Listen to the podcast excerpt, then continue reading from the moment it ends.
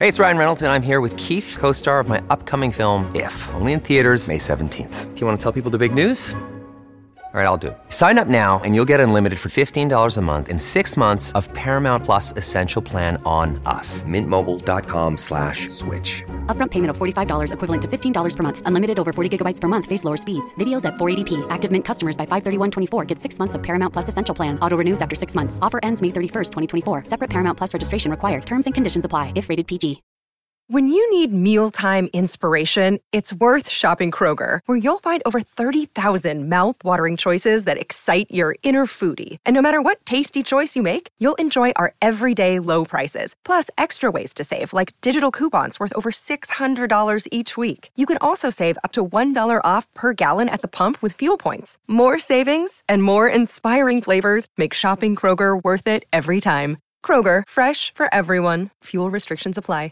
Hola, esto es New Books Network en español. Hola, bienvenidos y bienvenidas a New Books Network en español, un podcast de The New Books Network. Soy Lorena Campuzano Duque, anfitriona del show, y estoy muy contenta de conversar con el profesor Francisco Javier Flores Bolívar. Él es autor de La vanguardia intelectual y política de la nación, historia de una intelectualidad negra y mulata en Colombia de 1877 a 1947. Este libro fue publicado este año 2023 por la editorial Crítica y me hace muy feliz poder leer nuevos trabajos que subsanen el silencio sobre la historia afrocolombiana en la historiografía nacional. Francisco, bienvenido al show.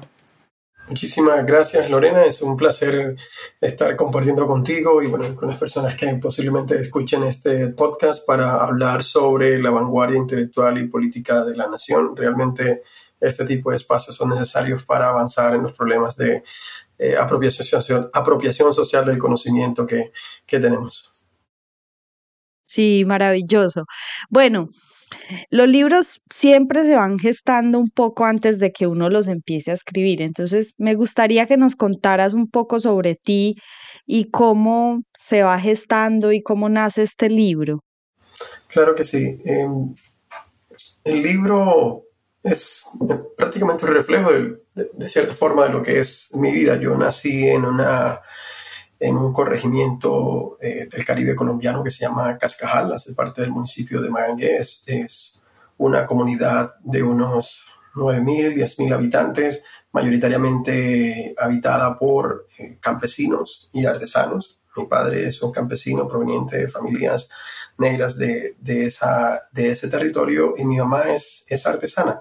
Y digamos, desde muy pequeño, pues las realidades laborales han estado allí presentes. Luego de formarme en esa comunidad hasta culminar el bachillerato, eh, llegué a Cartagena, acá estudié el pregrado y tuve la fortuna de eh, formarme con dos historiadores que conocían tanto el mundo laboral como el mundo racial. Trabajé inicialmente con el profesor Sergio Paolo Solano de las Aguas, que conoce mucho de la realidad laboral de la costa caribe colombiana, y posteriormente con el profesor Alfonso Múnera, que es una figura clave dentro de los estudios afrocolombianos.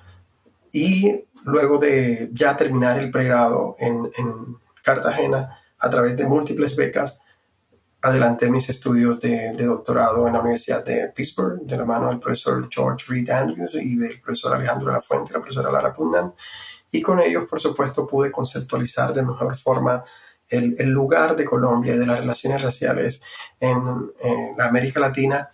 Y con base en la disertación que elaboré en, en Pittsburgh, eh, le di forma a, a, este texto en un momento en el que estaba pasando eh, por un tema familiar eh, interesante, porque al tiempo que reflexionaba sobre la discriminación racial, sobre el funcionamiento del orden racial colombiano, una de mis hijas, eh, que se llama Manuela, experimentaba fenómenos de discriminación cuando apenas tenía tres años. Entonces fue un, momento indicado para reflexionar, por un lado, en torno a qué es lo que produce el orden racial colombiano para que niños de 8 o 9 años, que era lo que estaban discriminando a mi niña de 3 años, utilizaran esos lenguajes tan lacerantes y que lograban golpearla en su autoestima. Y por otro lado, también estaba la idea de cómo puedo construir referentes que le permitiesen a, ella y a otros niños y niñas eh, poder lidiar con esa situación.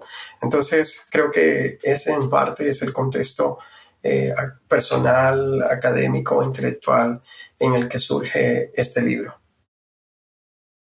Sí, muy, muy impresionante eso que dices y vamos a estar hablando más sobre ello porque el libro sí que tiene un compromiso bien fuerte con, no solo como con rescatar historias que no tienen ningún vínculo con el presente y que pues van hasta 1947, sino también como historias muy fundamentales de lo que hemos sido como colombianos y, y cómo hemos integrado, nos hemos integrado y cómo nos relacionamos con nuestro componente afro, ¿verdad? Sí.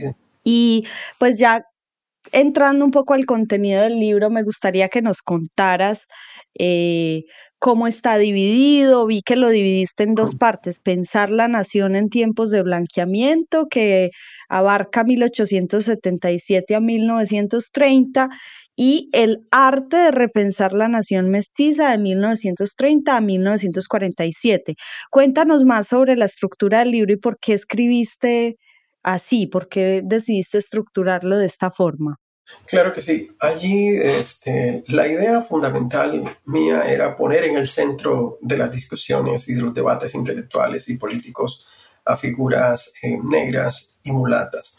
Y entonces eh, parto de 1877, porque es el año en el que Candelario es un poeta nacido en una población eh, llamada Monpós, publica cantos populares de mi tierra y en ese sentido iniciar con, con, una voz que transforma en parte la literatura eh, colombiana, por lo menos la forma de narrar la literatura que para entonces estaba eh, configurándose, me parecía un buen punto de, de inicio. Y el texto finaliza en el 47 porque en el 47 se conforma un centro de estudios, el Centro de Estudios Afrocolombianos. Ahora, del 77 al 47 en esas siete décadas, hay dos, dos, cosas, dos procesos que son fundamentales. Un proceso de imaginar la nación por parte de unas élites criollas en torno a la idea de blanquearse, a la idea de blanquear a la población en términos demográficos, en términos culturales, que es un fenómeno que eh, no es exclusivo de Colombia, sino que hace parte de lo que varios eh, investigadores, entre ellos algunos de mis profesores, han identificado para el caso eh, de la América Latina y en concreto para Afro Latinoamérica. Entonces estaba esa, esa idea de blanqueamiento allí presente y luego de los años 30 ya observamos cómo se recupera la idea de mestizaje, la idea de construir unas naciones en función no de los modelos importados, sino en búsqueda de lo propio. Pero em, usualmente tenemos mayor información sobre los relatos que las élites eh, intelectuales y políticas tradicionalmente estudiadas, sobre todo las del mundo andino o las que Ángel Rama condensa en la ciudad letrada, eh, hicieron sobre las ciudades, sobre los contextos y sobre las naciones latinoamericanas, pero poca eh, reflexión, al menos desde el punto de vista de Colombia, tenemos en torno a cómo es que la gente negra y mulata piensa esas naciones, cuáles son sus visiones, cómo se movieron en esos contextos marcados por órdenes raciales y por ideologías raciales que propugnaban en torno al blanqueamiento por un lado y luego en torno a ciertas ideas de mestizaje que no terminaban incorporando del todo a eh, sectores negros y mulatos dentro de la manera de imaginar la nación. Entonces, esas son algunas de las consideraciones que tuve en cuenta a la hora de estructurar el texto con base en esos dos procesos históricos, pero con la firme intención de ir más allá de las representaciones que las élites intelectuales y políticas han construido sobre los territorios y sobre los habitantes negros y mulatos, sino cómo ellos navegan ese orden racial. Excelente y creo que funciona muy bien porque realmente muestra cómo se va gestando esa voz eh, de la gente negra y mulata y muestra que había una multiplicidad de voces que parece no existir cuando uno lee eh, la historia de intelectual de cómo se piensa y se gesta la nación. Eh, y hablando de eso, tú dices en el, en el libro, en la introducción, que este libro es una especie de antídoto contra el olvido. ¿De qué olvido estás hablando ahí? Sí, este, la, frase, digamos, varias veces me la, me la han recordado y me la han preguntado en, en algunos escenarios en los que he estado presentando el libro. Y tiene que ver con, con varias cosas. Una en términos historiográficos. Cuando uno observa eh, los, los, libros más ambiciosos de historia intelectual o historia de las ideas que se han realizado en el país, puede uno partir desde el pensamiento político colombiano de Jaime Jaramillo Uribe hasta llegar al texto reciente de Lina del Castillo sobre la invención eh, del legado colonial. Los nombres tienden a, repetirse, los nombres de las figuras que se estudian. Entonces tenemos a Francisco José de Caldas, tenemos a los hermanos Amper, tenemos a Miguel Antonio Caro, tenemos eh, a Rafael Núñez y luego algunas figuras importantes del siglo XX como Miguel Jiménez López, Luis López de Mesa o, Laureano Gómez.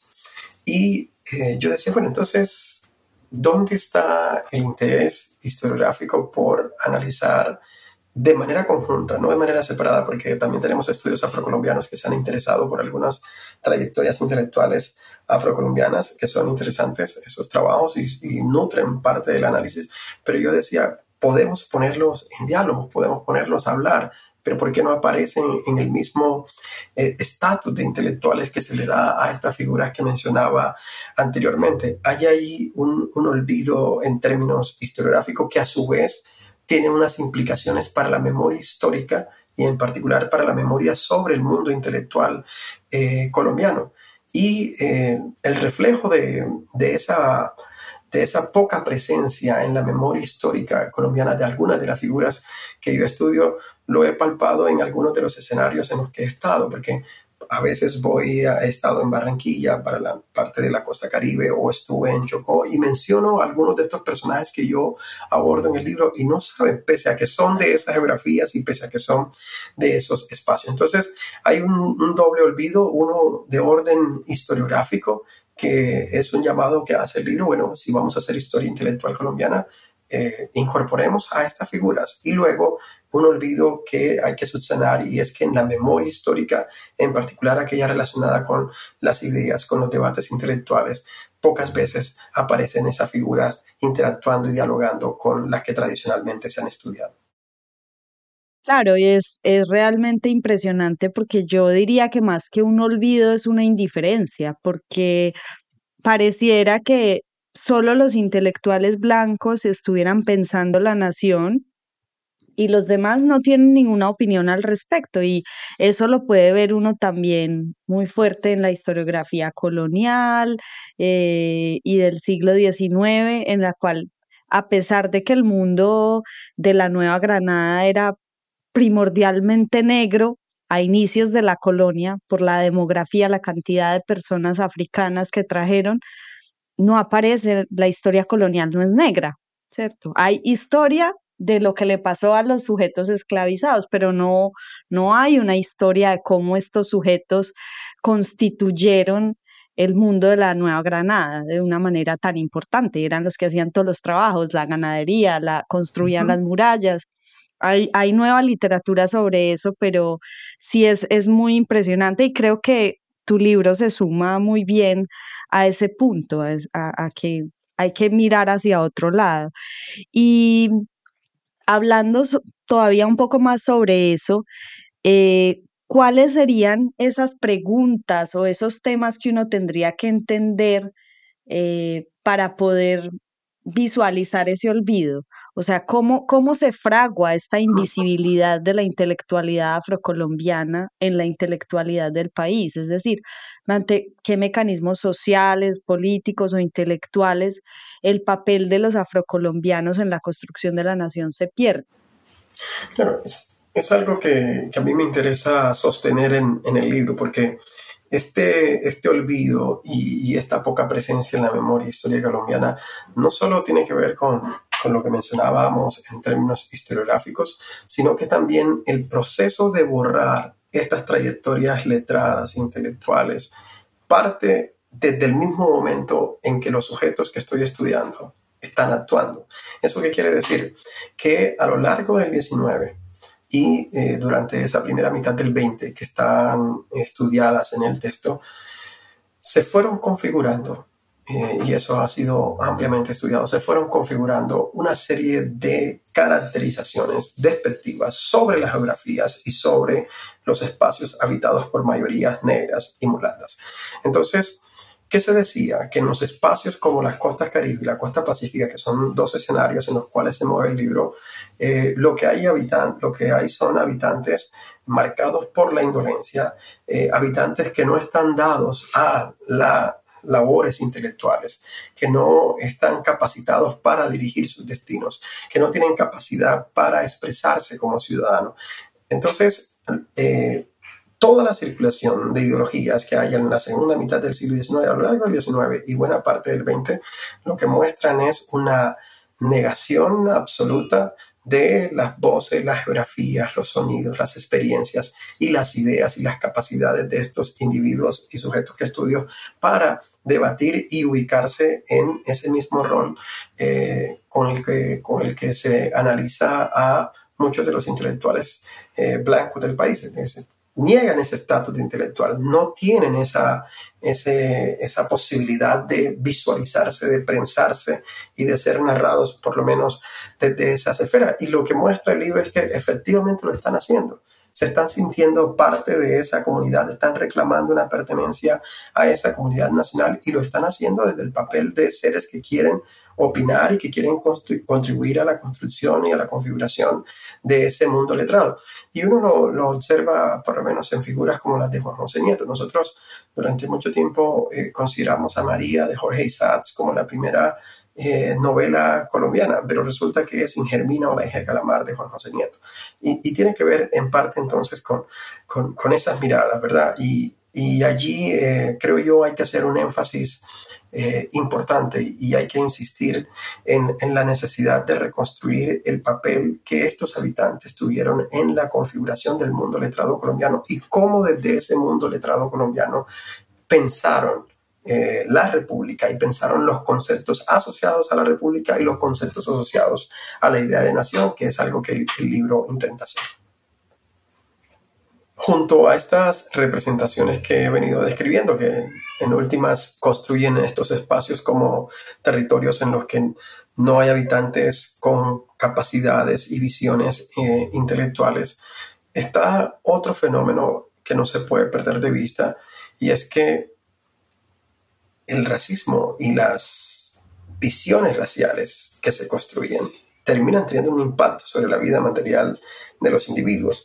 Y eh, eso se ve reflejado en, si uno compara el proceso de centralización del Estado y la distribución de los recursos, va a notar uno que estos espacios que tenían una vocación universal, que estaban interconectados, que tenían buena circulación de ideas, paulatinamente y de manera progresiva, eh, producto de la distribución desigual de los recursos, van a ir careciendo de unas estructuras educativas, pese a que sus estudiantes están reclamando o sus habitantes están reclamando que haya universidades en sus espacios desde el centro del país, no se eh, dotan de instituciones educativas a esos espacios. Entonces yo creo que allí em, hay algo que hay que tener en cuenta desde el punto de vista de las caracterizaciones y las narrativas, pero también desde el punto de vista material, cómo se dota o no de instituciones educativas a ciertos espacios que la estaban reclamando y no se hacían en el momento para darle forma a buena parte de estos círculos eh, letrados que van a surgir en la segunda mitad del siglo XIX y en la primera mitad del XX.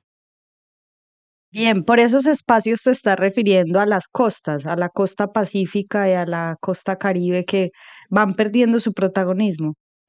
Es correcto. Eh, van perdiendo en parte el, protagonismo y comienza a surgir algo que a mí me llama la, atención. Cartagena lo va a perder eh, de cierta forma en su presencia importante en la figuración nacional en las primeras décadas del, eh, del 20, sobre todo en términos políticos, no en términos intelectuales, pero en términos de liderazgo político a nivel nacional. Y en el caso de, de, Chocó, el tema es que es un espacio que es el mayor productor de platino a nivel global entre 1914 y 1926, pero carece de una estructura educativa que le permita a sus habitantes culminar el bachillerato, por ejemplo. Entonces, quieren terminar el, quienes querían terminar el bachillerato debían ir a Medellín, a Bogotá o a Cartagena. Y eso eh, se ve reflejado posteriormente en el número de estudiantes que va a tener Chocó, profesionales, perdón, que va a tener Chocó hacia 1918, cuando tiene más o menos unos 70 mil habitantes y hay 28 profesionales. Y de esos 28 profesionales, 23 son blancos. Eh, tres son mulatos y dos son negros.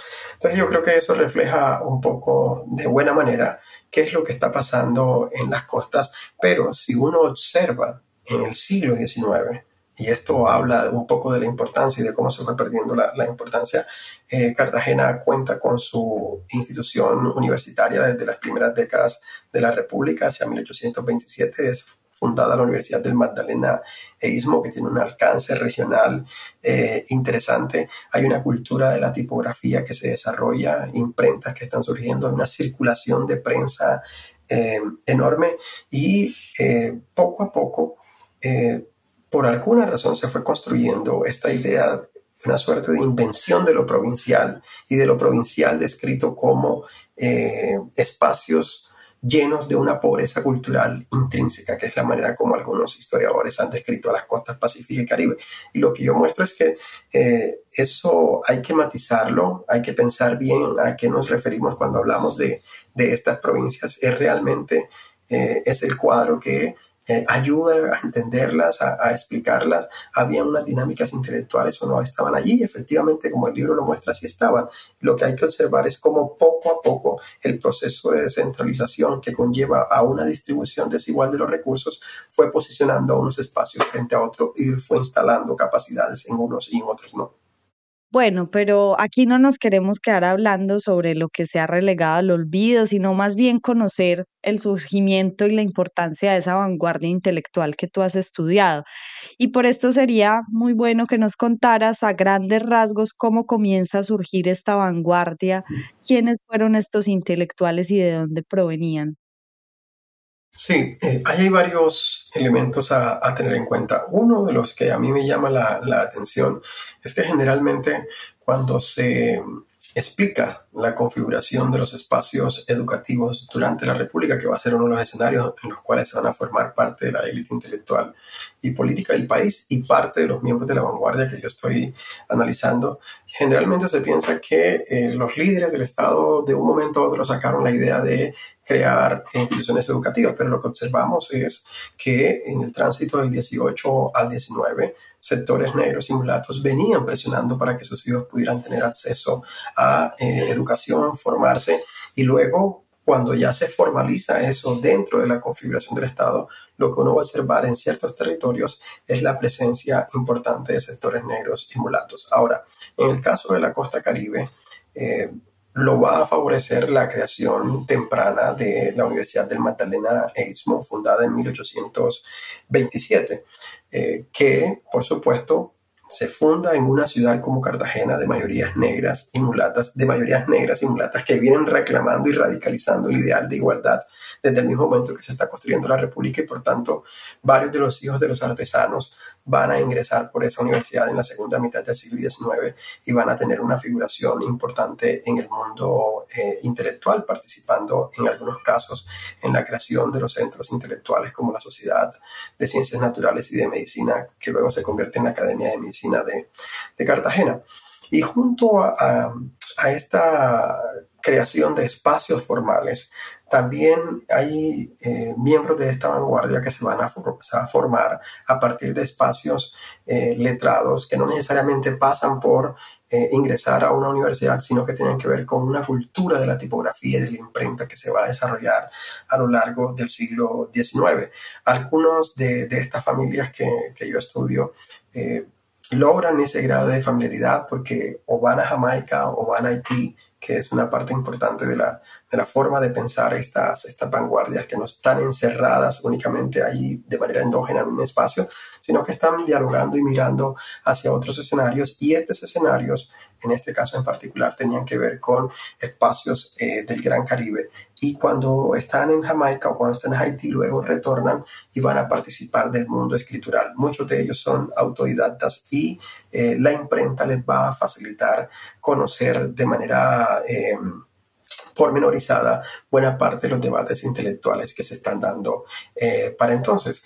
Por ejemplo, para mencionar un nombre, Juan Coronel, que es una figura clave importante en la, en la segunda mitad del siglo XIX eh, y hace parte de uno de los capítulos eh, que discute el libro en términos de las ideas de modernidad. Es un tipógrafo que se radica en Cartagena de manera temprana, cuando tiene por ahí cuatro años, parte de una población que se llama Juan de Costa, llega a la ciudad, se familiariza con el mundo de la, tipografía y cuando uno revisa la biblioteca de, de este eh, tipógrafo encuentra que está leyendo a buena parte de los enciclopedistas de entonces, no para imitarlo, sino para tratar de pensar la sociedad en la cual él está actuando, que es una sociedad marcada por el proyecto eh, nuñista, el proyecto este que aparece en el libro definido como la República eh, de los Blancos. De tal manera que vamos a tener esa, esa particularidad en la costa caribe colombiana y allí es clave la costa caribe con un vínculo que se establece con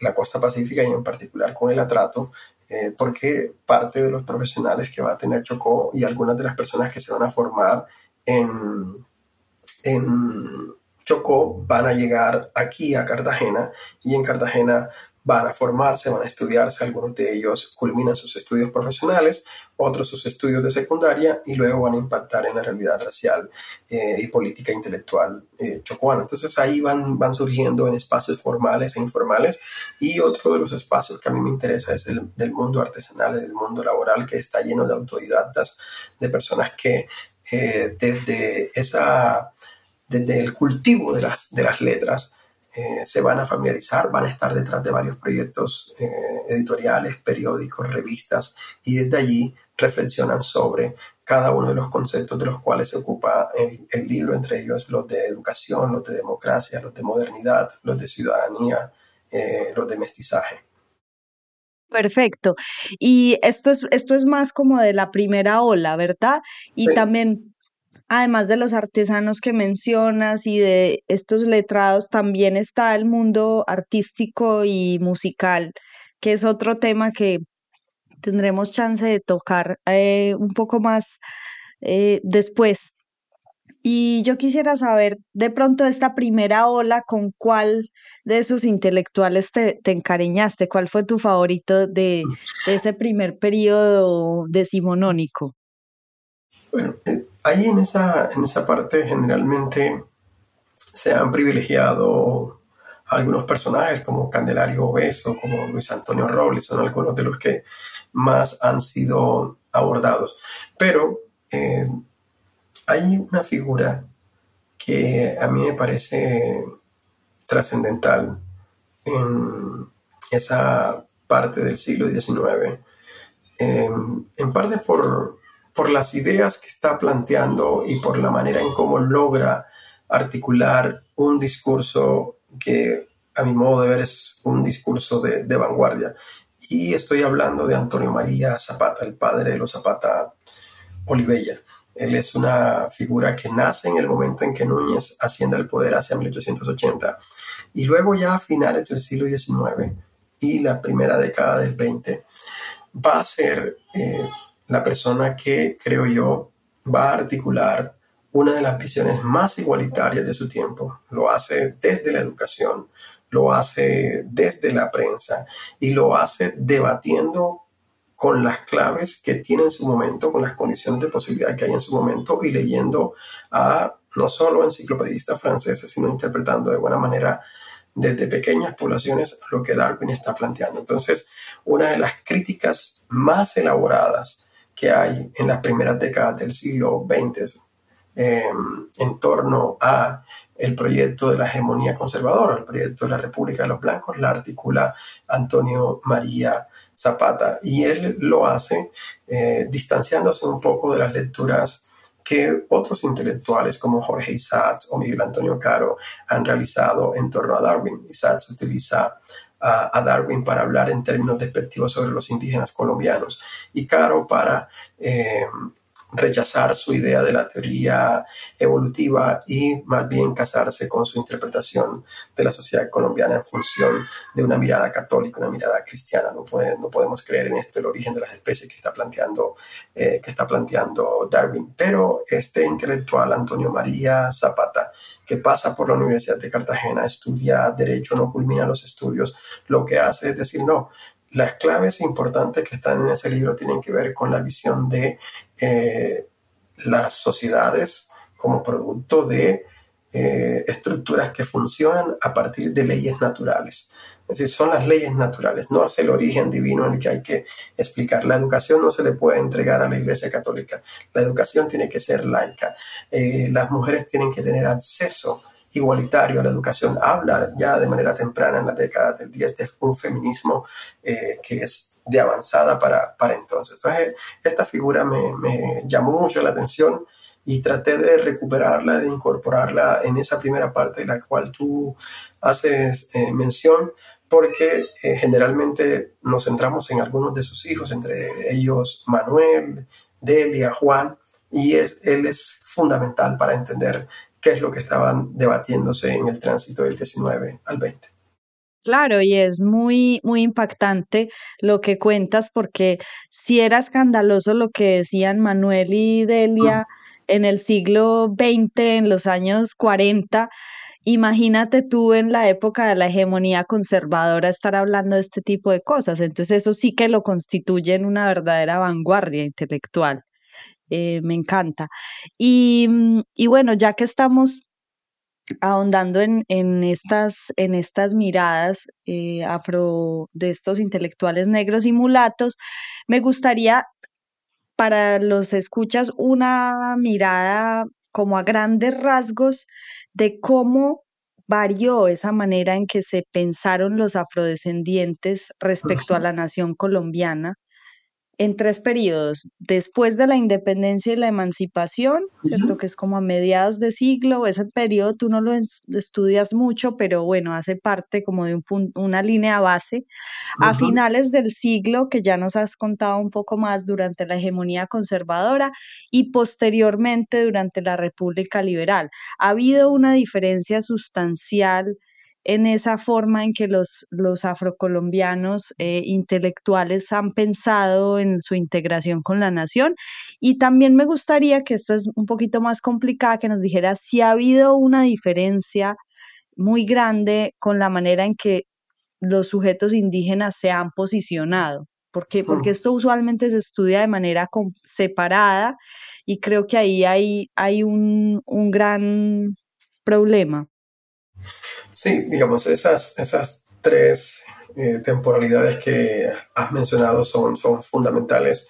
Y, por supuesto, eh, si bien es cierto, el libro no aborda de manera sistemática y no es el objeto de la primera parte del, del 19, pues sí tenemos estudios claves para, para, entender lo que ha ocurrido en ese periodo, entre ellos los de Alfonso Munera, los de Maritza Lazo, los de Aline Gel, los de Jorge Conde, eh, un poco lo que Jason McGraw hizo recientemente. Y sabemos que en, esa, por lo menos en el lapso que va desde eh, la consolidación de la República, 1821, hasta 1877, que va a emerger Candelario Obeso, hay eh, dos narrativas que, que, son privilegiadas por los sectores negros y, y, mulatos, la idea de ciudadanía, digamos, la ciudadanía liberal, digamos, la, la, la clara convicción de que hay que eh, defender el estatus de ciudadano va a ser una de, los, de las líneas. Y la otra que Marisa Lazo ha trabajado tiene que ver con una interpretación del mestizaje más incluyente, más igualitaria, que ya eh, parte desde eh, las primeras décadas del siglo XX en el sentido de se, se, supone que se ha avanzado en la construcción de una república basada en la armonía racial, que es más o menos el concepto que van a desarrollar unas élites criollas a comienzos del, siglo XIX, pero Maritza Lazo va a decir, bueno, esta gente ha pensado,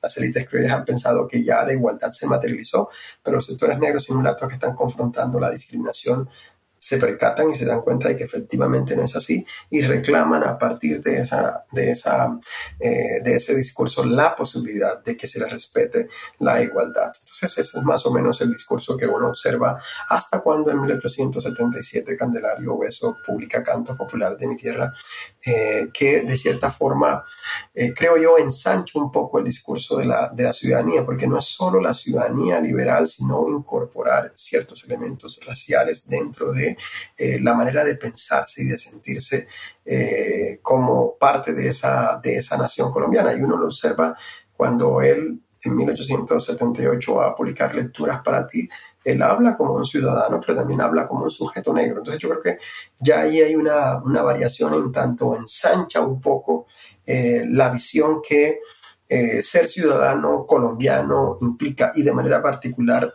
para un sujeto racializado como él, ¿qué implica ser ciudadano en ese contexto? Entonces yo creo que ahí hay una, una pequeña variación. Sin embargo, eh, una variación sustancial, digo, pero em, luego Candelario Beso, cuando irrumpe el proyecto de Núñez, va a moderar su, su discurso.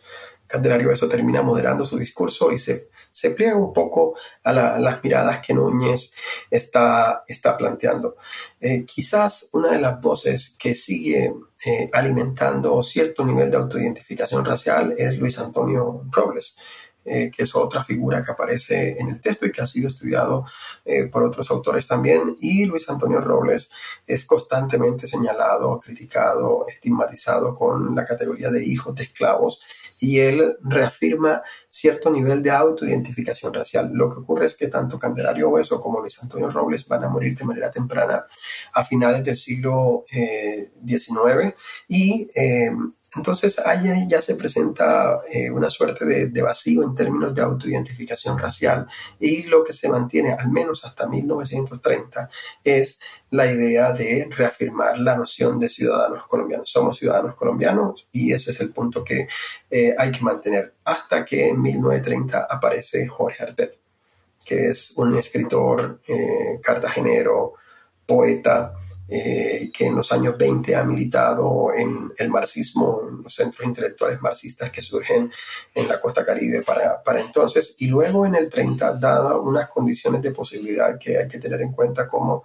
circulación de ideas provenientes de Harlem Renaissance, circulación de ideas provenientes del Caribe antillano, Jorge Hartel eh, va a reafirmar ahora sí una clara conciencia de lo que implica ser negro eh, por ejemplo, él tiene un poema, y me voy a permitir leer, se llama Negro soy. Y en ese poema dice algo que es supremamente interesante. Negro soy desde hace muchos siglos, poeta de mi raza, heredé su dolor. Y la emoción que digo ha de ser pura en el bronco son del grito, en el monorítmico tambor. El hondo, estremecido acento en que trisca la voz de los ancestros es mi voz. La angustia humana que exalto no es decorativa joya para turistas. Yo no canto un dolor de exportación. Este, este poema que, puede, ser leer, puede ser leído en varias claves porque es un poema que nos habla al presente, digamos, la forma como eh, las ciudades del Caribe eh, se han convertido en estos espacios eh, pensados más en función de los turistas que en función de sus propios habitantes. Puede ser una lectura, pero a la vez en el periodo en que es escrito este texto, este texto publicado en 1940, pero los poemas parten desde los años 30, eh, hacen algo que va a ser fundamental para la literatura nacional y en particular para la literatura afrocolombiana, y es que ya aquí Artel está desarrollando lo que W.B. Du Bois llamaría posteriormente una doble conciencia, es decir, es el sujeto que se piensa como, como ciudadano colombiano, pero a la vez es el sujeto que tiene una clara autoidentificación de lo racial y empieza desde esa autoidentificación de racial un poco más consolidada a eh, reclamar un lugar para las geografías, para los sonidos, para las prácticas culturales de los habitantes negros e indígenas. Y em, eh, a su vez empieza a a buscar una idea de África que va a ser fundamental y clave para lo que estamos discutiendo nuevamente a día de hoy en función del reciente viaje de, Francia Márquez a África, va a empezar a, ver a África como eh, un espacio de, eh, con el cual se pueden compartir experiencias, es decir, es, un espacio al que se puede evocar y desde el cual uno puede encontrar ciertos puntos de, eh, de contacto. Me parece que allí entonces Artel introduce una cosa supremamente interesante que eh, no implica del todo una ruptura con la idea del mestizaje. Quizás más adelante podemos explicar eso cuando hablemos de la República Liberal. Pero estos son uno de los, de los momentos que uno observa cuando analiza 1810, 1877, 1877 con Candelario Beso, hasta llegar a 1930 cuando irrumpe Artel en el caso de la costa caribe y para otro lado, eh, sobre todo el de la costa pacífica, eh, otras figuras que, que van a ser fundamentales como Rogerio Velázquez, por ejemplo. Bellísimo ese poema. Y sí, Jorge Artel definitivamente es alguien que todos deberíamos conocer en Colombia. Hay que leerlo, es, es eh, me impactó mucho eh, las numerosas ocasiones en que hablas de él y la fuerza de sus escritos. Me pareció un personaje bien interesante. Y pues hablando de esa manera en que ensancharon la ciudadanía, eh, ¿qué tipo de resistencia encontraban estos, estos intelectuales a sus ideas? ¿Fue siempre la misma resistencia o varió con los cambios políticos y sociales? De pronto, ¿en qué ocasiones encontraste que hubo colaboración, intercambio o inspiración con otros intelectuales y artistas que no fueran afrodescendientes en Colombia? por ahí tienes un caso de, de colaboración entre Enrique Grau, por así decirlo, de inspiración entre Enrique Grau y Jorge Artel. Entonces, quisiera que pronto nos contaras algo de eso. Sí, este, bueno, resistencias muchísimas, digamos. Eh, vamos a hablar, vamos, pongamos unos, unos, ejemplos que, nos ayuden a, ilustrar esto de, de buena forma. Si uno observa el, tránsito que tenían que hacer muchos de estos eh, escritores e intelectuales al mundo escritural, al mundo educativo, las resistencias para formarse empezaban desde, el día uno en, términos de, formación en básica primaria hasta eh, llegar a nivel profesional. Uno encuentra casos como por ejemplo el de Teresa Martínez de Varela, que es una escritora chocoana que aparece abordada en el texto a la luz de algunas contribuciones de una investigadora llamada Úrsula Mena. Eh, Teresa Martínez, que es la, madre de, Jairo Varela, es brutalmente discriminada en Chocó por una orden religiosa que es la que se encarga de regentar en ese entonces eh, la principal institución privada, digamos, en la que se formaban algunas eh, mujeres chocuanas y ella relata y cuenta que es discriminada porque eh, pese a que su padre es un rico comerciante, no le permiten ingresar a esa institución educativa por su color de piel. Y así, junto a esa experiencia de ella, hay eh, otras experiencias de otras mujeres negras chocoanas que eh, también padecen ese fenómeno de la discriminación racial en ese contexto. Entonces, formarse ya implicaba eh, un problema para los sujetos negros y mulatos. Pero luego cuando ya se formaban y empezaban a disputar los espacios de poder, los espacios políticos, los espacios intelectuales, también aparecían otras resistencias. Por lo menos a, Artel constantemente se le decía que no era un intelectual, sino que era eh, un hijo de África, por ejemplo. Es una de las caracterizaciones que, que se le hace en el 37. Cuando empieza algunos de ellos a incursionar en la, esfera nacional, entre ellos el mismo Artel, eh, se le caracteriza como un deportista, como un boxeador afroamericano, es decir, es una persona que no encaja dentro del perfil de, lo que eh, debe ser un poeta, de lo que se espera de un poeta, al menos así lo, lo, narran algunas, eh, algunas noticias del mundo bogotano, del mundo andino de, de entonces. Así que eh, esa resistencia también está allí eh, presente. Y en otros casos, cuando están disputando los espacios eh, políticos, evidentemente la carta racial aparecía una y otra vez. Entonces hay ese tipo de, resistencia, pero a la vez están estos proyectos que tú mencionas colaborativos en algunos casos o que inspiran a sectores no necesariamente afrocolombianos, como es el caso de, Enrique Grau, cuyas primeras obras con tinte racial van a estar inspiradas en algunas de las reflexiones que Artel ha planteado en, sus poetas, en sus poemas, perdón, y en sus ensayos eh, de los años de los años 40 y le va a dar forma al universo creativo de él, en particular una obra que es la, mulata o la mulata cartagenera que a veces se llama, donde recrea eh, una, la obra de una mujer con estos tintes eh, raciales. Y luego eh, uno observa que hay espacios de colaboración también en Bogotá, cuando uno observa la, la prensa eh, hay algunos espacios que se abren, por lo menos la recién creada revista Semana es uno de los espacios de los cuales Manuel Zapata Olivella escribe. La revista Cromos también abre espacios para que algunos de estos eh, escritores publiquen sus textos Bien, Francisco. Bueno, ahora adentrémonos en la segunda parte del libro. Hablando de prejuicio, el libro tiene unos apartes impresionantes de la manera en que descalificaban las expresiones artísticas o intelectuales de los afrocolombianos durante todo tu periodo de estudio.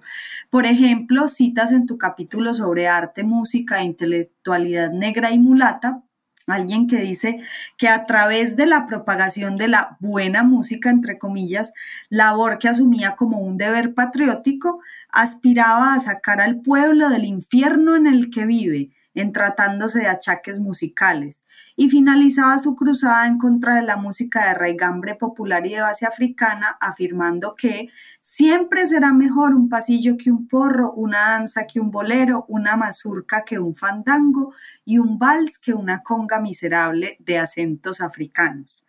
¿Por qué resulta la música y el arte un espacio donde se dan las luchas más aguerridas de poder? Cuéntanos un poco más sobre esta lucha que narras del arte y la literatura afrocolombiana en la Cartagena de la década de 1930 y 1940. Sí, es, es una de las partes, digamos, que más me gusta del, del libro porque es, es, una esfera pocas veces eh, exploradas, al menos en la historiografía colombiana, cuando hacemos los estudios eh, centrados en las trayectorias y en la vida de la población afrocolombiana, generalmente no establecemos unos vínculos directos con, con, el arte, pero el arte precisamente es ese terreno donde estaban disputándose para entonces las dinámicas relacionadas con la identidad nacional. Hay que tener en cuenta que aunque esta cita hace referencia a Cartagena, hace parte de un proceso más, más amplio y es un debate sobre la construcción de lo que en ese entonces se llamaba el alma nacional por parte de los miembros de lo que en Colombia se conoce como la República Liberal, que es un periodo que va del 30 al 46. Y en ese periodo se dan unos debates intensos y fuertes por tratar de darle forma a eso que ellos definieron el alma nacional, cuáles son los elementos constitutivos de, de esa alma nacional. Y por supuesto, ahí hay una variación con respecto a lo que había ocurrido entre el 80 al 30 hay un rescate de lo popular, hay un interés por posicionar lo popular eh, dentro de la esfera nacional. Sin embargo, lo que se observa es que esa mirada de lo popular tiene unas asimetrías, tiene unas diferencias, unas formas distintas de pensarse cuando eh, se intenta construir esa identidad nacional teniendo en cuenta los elementos que eh, están surgiendo en las costas caribe y pacífica versus lo que se está proponiendo desde el mundo eh, andino. Entonces, eh, lo que uno observa, sí, hay un rescate de lo popular, pero ese rescate de lo popular se vive de forma distinta y se piensa de forma distinta. Si uno se concentra en el caso de Cartagena, eh, tiene que tener en cuenta que hay una élite eh, intelectual y política que añora aún el pasado hispánico y por eso eh, hablan ahí de la, de la mazurca, hablan del vals, hablan de, de, este tipo de danzas que asocian a un mundo más civilizado y siguen pensando para al menos en el caso de Cartagena, en que estas expresiones los acercaban a África y acercarse a África, al menos desde la mentalidad de algunos de los letrados em, pertenecientes a estas élites comerciales y económicas y políticas de Cartagena, no era del todo lo que estaban eh, pregonando. Y si uno entonces observa esto ya no solo a en la dimensión local, sino en la dimensión nacional, que está pensada en, reivindicar lo popular para darle forma al mestizaje. El mestizaje que están construyendo tiene unas distancias con lo que se propone en la costa caribe y la costa pacífica. Para algunos intelectuales liberales, lo que hay en la costa pacífica y en la costa caribe son negros puros, son negros que no han sido sometidos al proceso de, mestizaje. El mestizaje no ha triunfado. Y como no ha triunfado, eh, esas expresiones que se están cultivando son materia prima, pero no son la forma elevada del arte y de la cultura que ellos quieren mostrar, porque esa es la otra parte de por qué el arte juega un papel fundamental en estas discusiones relacionadas con la identidad nacional y el poder. La imagen de la nación se proyecta de cierta forma a través del arte. Es decir, tú construyes la identidad nacional con base en algunos elementos eh, culturales que le dan eh, cimiento a esa alma nacional que están buscando, pero también es la forma de proyectarla. Y la idea que querían proyectar era una sociedad más mestiza, al menos durante el periodo del 30 al 46, que es el periodo que coincide con la República Liberal. Pero cuando uno observa qué es lo que están proyectando, no están proyectando lo están proyectando eh, unas visiones sí populares, autóctonas, que están en función de eh, rescatar el pasado eh, indígena, no el indígena que se está moviendo en la lucha por la tierra, pero sí un pasado eh, indígena y lo negro se está descuidando. Entonces, algunos de estos letrados de las costas pacíficas y Caribe van a, rescatar y van a reclamar, bueno, somos una nación mestiza, ustedes hablan de la República de Colombia como una república mestiza, pero observamos que no hay elementos dentro de esa concepción de identidad nacional que reivindiquen o que hablen de lo negro. Y este es el esfuerzo entonces que van a hacer varios de estos escritores, varios de estos artistas procedentes de las costas Caribe y Pacífico. Sí, Francisco, y esto está muy relacionado con las conexiones de esta vanguardia intelectual con el mundo, porque vemos que ya a mediados del siglo XX se empieza a gestar una conciencia de lo negro que buscaba comprender el asunto racial de manera transnacional. ¿Cómo se articulan estas búsquedas en el caso colombiano con lo que estaba pasando con el mundo? ¿En qué momento o momentos tú identificas que surge una conciencia negra o una especie de orgullo de ser afrocolombiano entre esta intelectualidad? Esa, pregunta es, bien importante porque eh, nos permite hablar sobre dos procesos que están allí íntimamente conectados. Uno es esa discusión que acaba de mencionar de, la identidad nacional. Y para, percatarse del vacío que hay eh, dentro de la identidad nacional colombiana que se está construyendo, algunos de estos letrados lo que hacen es observar qué es lo que está pasando a nivel global, qué es lo que está pasando con la forma en se está pensando el, arte en otras esferas. Y voy a utilizar a un intelectual que es clave dentro de esta reflexión, que es Manuel Mosquera Garcés. Manuel Mosquera Garcés es un, en ese entonces, 1930, es un estudiante cubano eh, que estudia Derecho en la Universidad Externado de Colombia en Bogotá. Varios de los estudiantes de, de para formarse producto de las eh, falencias de la estructura educativa, el sistema educativo colombiano en general y en particular de los efectos que eso tenía sobre Chocó, tenían que salir a otros contextos, pues Manuel Mosquera Garcés se forma en, en Bogotá y él em, es, aparte de estudiar derecho, es una persona que cultiva eh, la opinión y escribe de manera temprana en varios eh, periódicos y en algunos de los artículos reflexiona sobre específicamente este tema de la identidad nacional. Y eh, una de las cosas que hace es observar qué está pasando con el arte en Estados Unidos, particularmente con el arte afroamericano, y qué está pasando con el arte en las Antillas. Y él dice algo que es fundamental. Para entonces, señala, se está cultivando mucho cierto eh, interés por el arte negro y eh, en otros contextos, como México va a decir, se está cultivando un interés por lo autóctono, por lo propio. Luego hace la comparación con Colombia. ¿Qué pasa con Colombia? ¿Dónde está el lugar de lo negro dentro de la identidad nacional colombiana? Y señala, eh, hasta el momento lo que tenemos es eh, los esfuerzos que los Bachué han realizado. Los Bachué en los años 30 venían de su movimiento cultural que digamos, que surge en el mundo andino, que tiene una, una fuerte influencia en, en Bogotá de, escultores, de, pintores, que eh, rescatan a dioses y a figuras indígenas producto de la influencia mexicana. Él dice, bueno, eso, eso es un poco lo que ha pasado, pero sobre lo negro no tenemos nada. De hecho, dice él, desde que Candelario Obeso se suicida, es poco lo que hemos cultivado en materia de arte negro. Y dice, Y no es que no haya materia prima, materia prima hay porque la tenemos en los remeros del Chocó, la tenemos en las expresiones, en las coplas eh, de los campesinos y los habitantes negros de nuestras costas, de los, de los eh, señores que practican la, la, minería. ¿Por qué no nos detenemos a hablar de eso? Y es allí donde comienza esta preocupación por exaltar el, el, arte negro dentro de la concepción de la identidad nacional colombiana.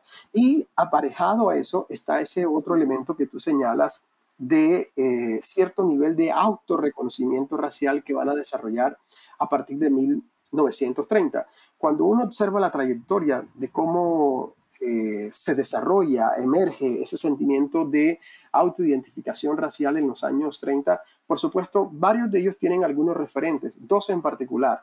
Eh, Luis Antonio Robles, que ha sido un político muy interesante a finales del siglo XIX, pero que muere también de manera temprana, a finales del XIX, y Candelario Obeso. Una vez mueren ellos, hay un escritor que utiliza una metáfora que a mí me parece fascinante porque resume esto de muy buena forma. Dice, una vez mueren estas personas, hay em, un vacío en las canteras espirituales de la, de la producción artística colombiana se, presenta, dice él, un proceso de afrasensamiento. Todos nos volvemos a citar autores franceses, pero ¿qué pasa con lo propio? Y dice él, eh, este escritor que se llama Antonio Brujes Carmona, que para romper con, esa mirada afrancesada de la cultura, eh, hay que tener en cuenta el surgimiento de Artel. Artel, el poeta cartagenero que en 1930 viaja a Bogotá y es él el que empieza a transformar parte eh, de la forma de no solo de pensar la literatura, sino de definirse como, como un ser negro. Y en ese proceso de autodefinición intervienen todos estos diálogos que tú señalas en, en, la pregunta. Entonces, Artel está leyendo, por ejemplo, a los autores del Harlem Renaissance, está leyendo a Aston Hughes de manera particular, pero también está leyendo a algunos autores del Caribe inglés como Claude McKay, que es un jamaiquino que de manera temprana se va a Harlem y está leyendo a René Marat del Caribe francés. Y por supuesto hay algunos autores del Caribe hispánico que le sirven de, inspiración también, como lo es eh, Nicolás Guillén. Entonces, esta mirada eh, universal, podríamos decir que localizada, porque están reflexionando sobre su realidad local, sobre la realidad nacional, pero están en un diálogo extenso y amplio con los autores de las Américas y con algunos autores eh, europeos y son los que les posibilitan, eh, ese diálogo es el que posibilita que sean capaces de ensanchar la mirada sobre esa alma nacional que para entonces se está construyendo y que desde el mundo andino tenía esa particularidad del mestizaje interpretado en la blenda español indígena, como señalaban, y en algunos contextos locales como Cartagena aún había unas élites intelectuales que aun cuando estaban dando algunas variaciones, seguían evocando el pasado hispánico como fuente identitaria.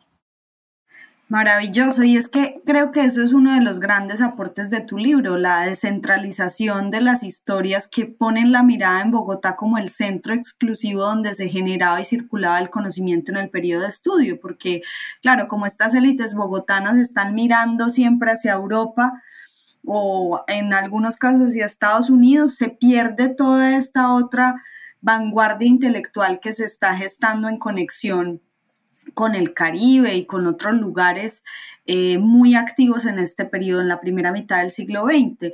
Me encantó la idea de alejarse de las montañas y ver las aguas de las costas, el río Atrato, el mar Caribe, como vectores a través de los cuales están circulando muchas ideas y que conectan a los intelectuales afrocolombianos a otro circuito distinto al de Bogotá. Incluso muestran cómo la geografía favorecía que algunas primicias intelectuales llegaran primero a la costa que a Bogotá. Y yo creo que eso es un aspecto maravilloso eh, e importante en una nueva historia de Colombia, esta descentralización.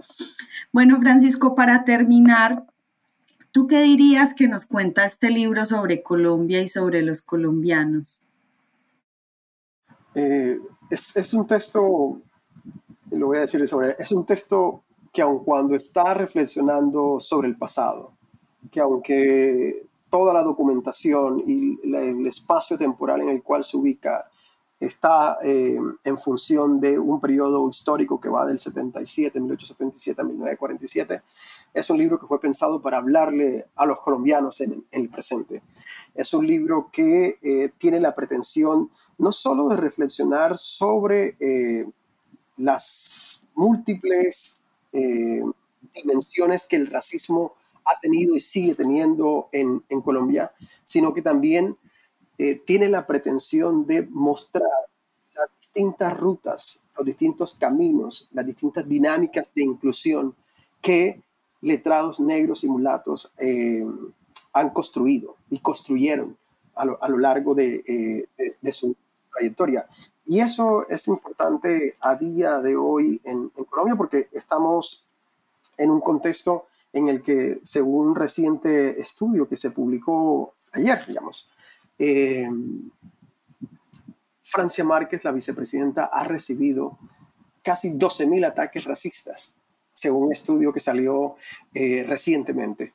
Es decir, eh, la gente tiene la idea de que no somos una sociedad racista, de que eh, el racismo es una suerte de embeleco de algunos grupos particulares, de algunos activistas, pero lo que ha demostrado la presencia de, Francia en la vicepresidencia es que ahí está, que el racismo está ahí. Entonces el libro lo que dice, bueno, tratemos de entender de dónde viene ese racismo. Es hora de que empecemos a ir más allá de algunas categorías que solemos eh, utilizar. Generalmente cuando lo explicamos, lo explicamos en función de la esclavitud, usualmente la gente tiende a decir, ah, no, es que se vivió la esclavitud y por tanto hay racismo. Sí, la esclavitud explica algunas de las cosas, pero el libro lo que muestra son múltiples corrientes de pensamiento, de ideas, de ideologías que ocurren en la República y que la República ayuda a nutrir, a construir una sociedad de este corte. Por más que se habló de igualdad, había también de forma paralela corriendo algunas ideas eh, em, con clara o tinte racista. Y esas prácticas están allí y nosotros las podemos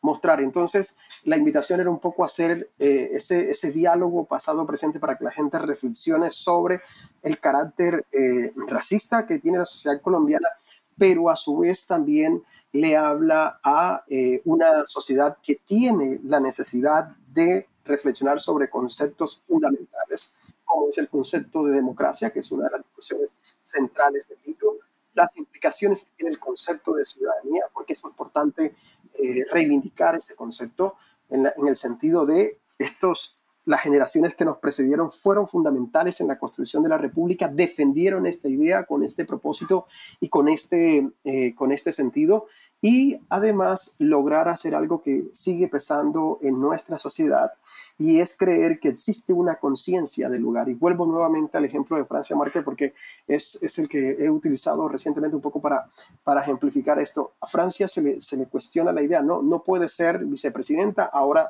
¿Cómo así que va a ser ministra? No puede ser ministra, no tiene eh, los pergaminos para ser ministra o no tiene las capacidades. Todas estas cosas que han utilizado, que son argumentos que están nutridos, sabemos, de un componente netamente racista, pero es precisamente lo que el racismo busca, que es crear una conciencia del lugar donde se supone que hay unos grupos que de manera natural deben ocupar unas posiciones de poder, mientras a otros le corresponden los oficios menos calificados por efecto de su origen eh, racial. Y el libro lo que muestra es estos sectores fueron capaces de romper con esa conciencia del lugar y ocuparon dimensiones importantes desde el punto de vista político, desde el punto de vista cultural, eh, desde el punto de vista um, estético, incluso tal cual como lo propone el libro, si cambiamos esas geografías de producción del conocimiento, nos vamos a dar cuenta que la literatura eh, colombiana de la vida republicana se construye inicialmente desde eh, el mundo caribe, digamos. No es Jorge Isaac el primer autor de la novela republicana como durante mucho tiempo se enseñó, sino que es Juan José Nieto.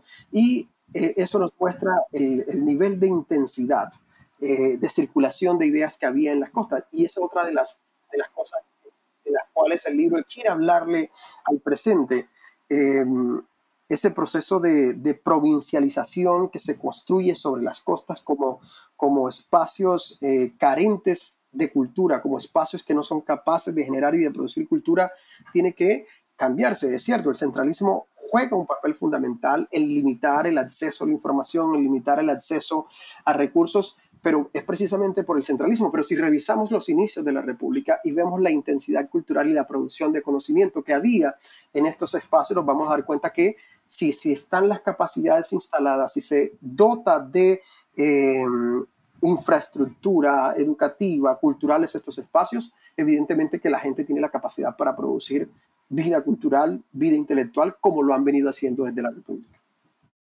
Totalmente. Y es, es algo muy, muy importante que rescatar ahora.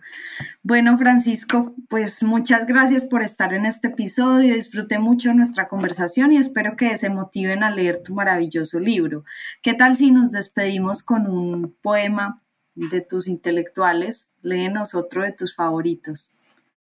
Claro que sí. Hay, un poema que a mí me parece eh, eh, de la mayor pertinencia para parte de las discusiones que hemos dado recientemente en Colombia a propósito de esa conexión eh, Colombia-África, que es una conexión que últimamente se quiso mostrar como caprichosa en el sentido de que una misión diplomática colombiana fuera a a varios países de África, liderado por la vicepresidenta Francia Márquez, y se cuestionó ampliamente esa, esa visita y parecía ser que era una suerte de, de capricho que, eh, o visión trasnochada que la vicepresidenta tenía. Pero en el fondo, cuando uno rastrea... Eh, esas conexiones históricas. Hay, hay, muchas formas de nutrir estas conexiones eh, África-Colombia y una de las esferas que a mí me, me, ha llamado la atención es la forma como algunos de estos letrados fueron expresando, fueron articulando cierto sentido de, pertenencia, de vínculo con el África. Y uno de los, de los poemas que a mí me llama la atención en esa dirección es uno publicado por Rogerio Velázquez, un poeta chocuano, lo publica en los años 40 y es un poema que se llama Canción del Éxodo primero. Y dice de la siguiente forma, encomendero que lleváis fila de esclavos y esclavos a las minas de Neguá o San Agustín de Ávila, que vais a cruzar los ríos y solitarias montañas sin que vuestros acompañes muevan la boca cerrada. ¿No oís el gotear del llanto que va mojando la playa y que hasta el sol que te quema se arrodilla ante las lágrimas, encomendero de fustas para lacerar espaldas, ¿por qué pasáis sin hablar martirizando mi raza? Este, este, este poema es un claro cuestionamiento a esas prácticas de esclavización que se vivieron en, en estos territorios de la entonces Nueva Granada y particularmente en el territorio chocuano, y lo que hace eh, Rogerio Velázquez es cuestionarlo, denunciarlo, y señalar al final del poema, y cruzaron y cruzaron esclavos y esclavas con hombros eh, encorvados como bestias marcadas, iban hacia las minas revoltosas y amargas. Esta es canción del Éxodo primero de Rogerio Velázquez que ya muestra ese tono de denuncia y que a la vez estaba rastreando, digamos, parte de los vínculos entre su territorio del Chocó y eh, los esclavizados provenientes del África. Está tremendo ese poema, Francisco. Es una buena manera de terminar nuestro episodio de hoy. Muchas gracias por tu disponibilidad. Muchas gracias a ti, Lorena, por la invitación. Ha sido grato poder conversar contigo y poder compartir con los oyentes del podcast eh, algunos de los argumentos desarrollados en la vanguardia intelectual y política de la nación, esta historia de una intelectualidad negra y mulata en Colombia. Gracias.